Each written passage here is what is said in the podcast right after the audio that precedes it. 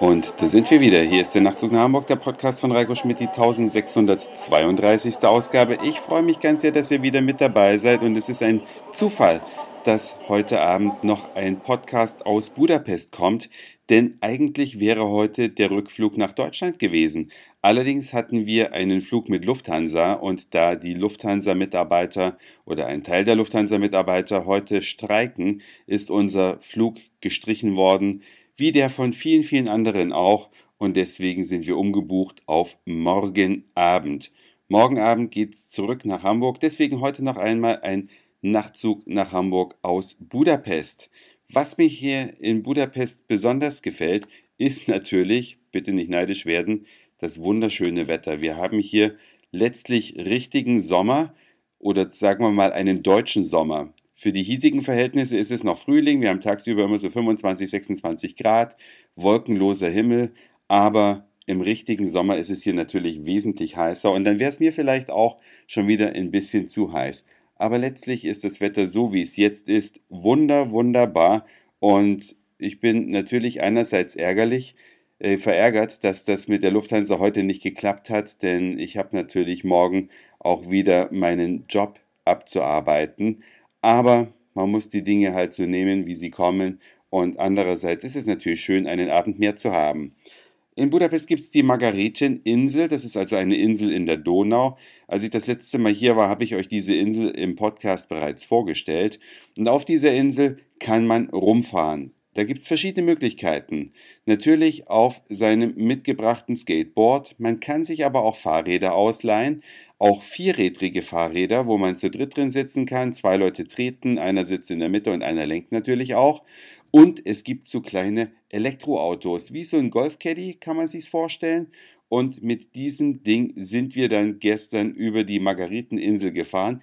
Das macht so viel Spaß, das kann man kaum beschreiben, weil eigentlich ist es ja nur ein Elektroauto und es fährt auch gar nicht so schnell, aber es ist sehr wendig und es ist Offroad-tauglich und man darf da auch die Wege verlassen und darf da quasi quer durchfahren und das kann ich euch nur empfehlen. Nicht nur hier auf der Margareteninsel, letztlich überall, wo man so eine Funmobile ausleihen kann. Die sind auch ökologisch, die gehen nämlich mit Batterie und dann kann man da so ein bisschen rumfahren und sich die Sachen natürlich erschließen und man hat einen größeren Radius.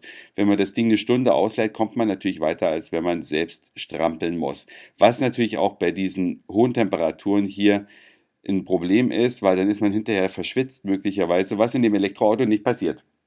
Und abends kann man dann auf dem Fluss eine kleine Rundfahrt machen. Es ist natürlich immer so, natürlich sagen die einen, ah, das ist ja super touristisch und mit dem Boot fahren, was für ein Klischee.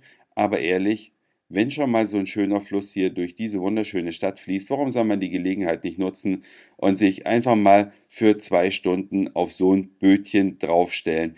In der untergehenden Sonne beginnt die Fahrt und dann erlebt man vom Fluss aus, wie die ganzen Gebäudebeleuchtungen, Brückenbeleuchtungen angehen. Das ist etwas, was ich euch empfehlen kann. Ja, und dann fährt man vielleicht auch einmal, wenn man hier schon ist, mit den öffentlichen Verkehrsmitteln, auch mit der U-Bahn. Und hier gibt es eine, die finde ich bemerkenswert, die Millennium Line. Die heißt aber deswegen Millennium Line, nicht weil sie im Jahr 2000 eröffnet wurde, sondern 100 Jahre früher schon. Ja, die Wende von 1899 zu 1900, also vor über 100 Jahren, hat diese U-Bahn hier eröffnet. Und sie kann, denke ich mal, vielen U-Bahnen in anderen Städten dennoch noch was vormachen, denn diese Bahn fährt im 1 Minuten 50 Sekunden Rhythmus.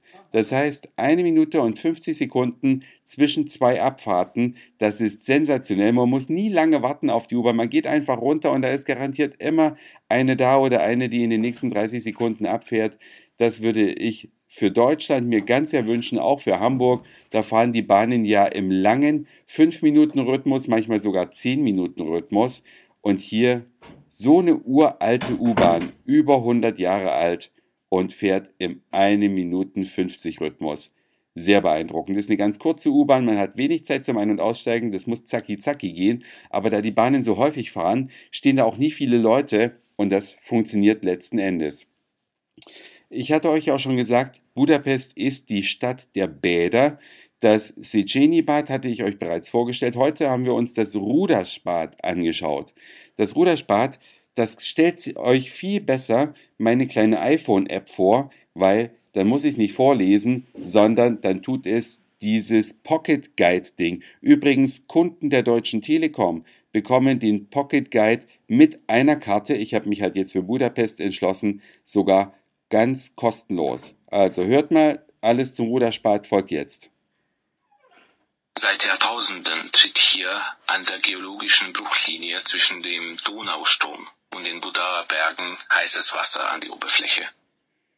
Besonders ergiebig sind die 21 Quellen am Fuß des Gerhardsberges in der Nähe der Elisabethbrücke. Bereits im Mittelalter wurden über den Quellen Bäder errichtet und in der Türkenzeit erlebte die Badekultur eine Blüte.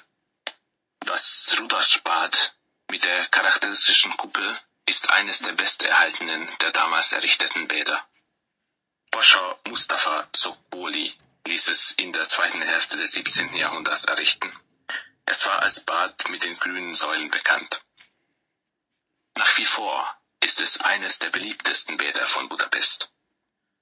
Um das türkische Bad wurde im 19. Jahrhundert das mehrfach umgebaute Kur- und Badehaus errichtet. Bis vor kurzem war das Rudasch die einzige Einrichtung in Ungarn, die der Emanzipation trotzte. Das türkische Bad stand nun Männern offen. Nach langwierigen Auseinandersetzungen, die sogar im Parlament geführt wurden, können Frauen das Bad an einem Wochentag unter sich und am Wochenende gemeinsam mit den Männern besuchen.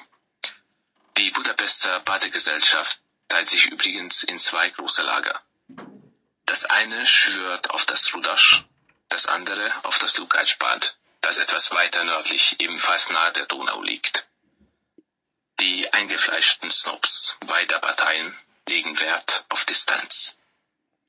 Also mir fehlt jetzt natürlich der Vergleich. Das Lukas-Spat habe ich noch nicht gesehen. Das Ruderspat aus der zweiten Hälfte des 17. Jahrhunderts. Das ist tatsächlich, wenn man drin sitzt, so alt. Natürlich ist es top in Schuss gehalten. Es ist pieksauber da drin. Also es ist nicht so ein altes, vergammeltes Bad, wie man sich das dann vielleicht denkt, wenn man weiß, dass es schon ja, fast 300 Jahre alt ist.